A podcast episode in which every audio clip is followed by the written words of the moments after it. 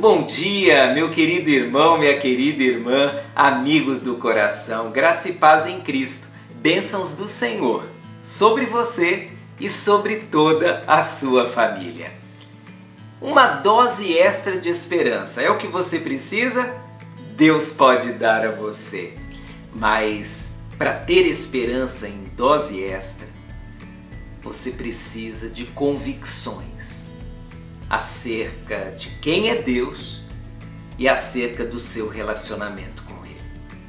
A dinâmica esperança e convicção é muito importante na vida.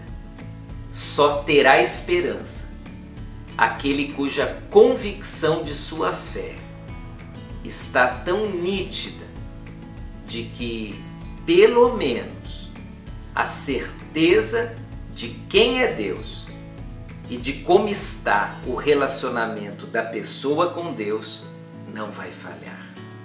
Se você não tem convicção sobre quem é Deus e não tem convicção sobre o seu relacionamento com Deus, será muito difícil ter esperança.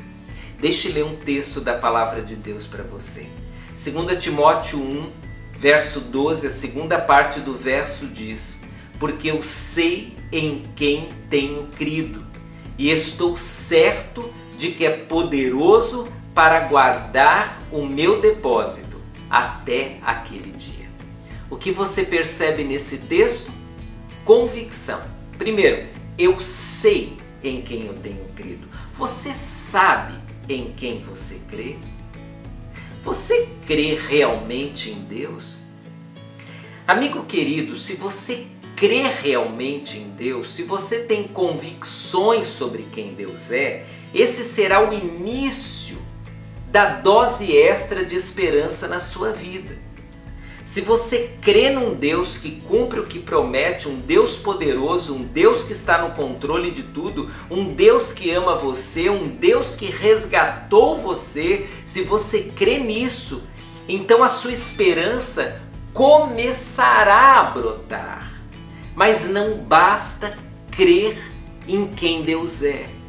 É preciso que você tenha convicções sobre o seu relacionamento com esse Deus. E aí, o apóstolo Paulo, na segunda parte do verso, continua: Eu estou certo de que Ele é poderoso para me guardar, para guardar o meu tesouro, para guardar o meu depósito. Ele reconhece que há algo entre esse Deus grande e entre ele há um relacionamento, há uma ligação.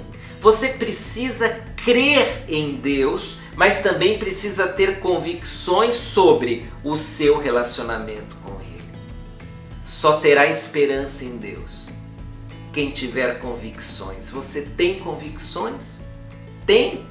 Que bom! Me alegro com você.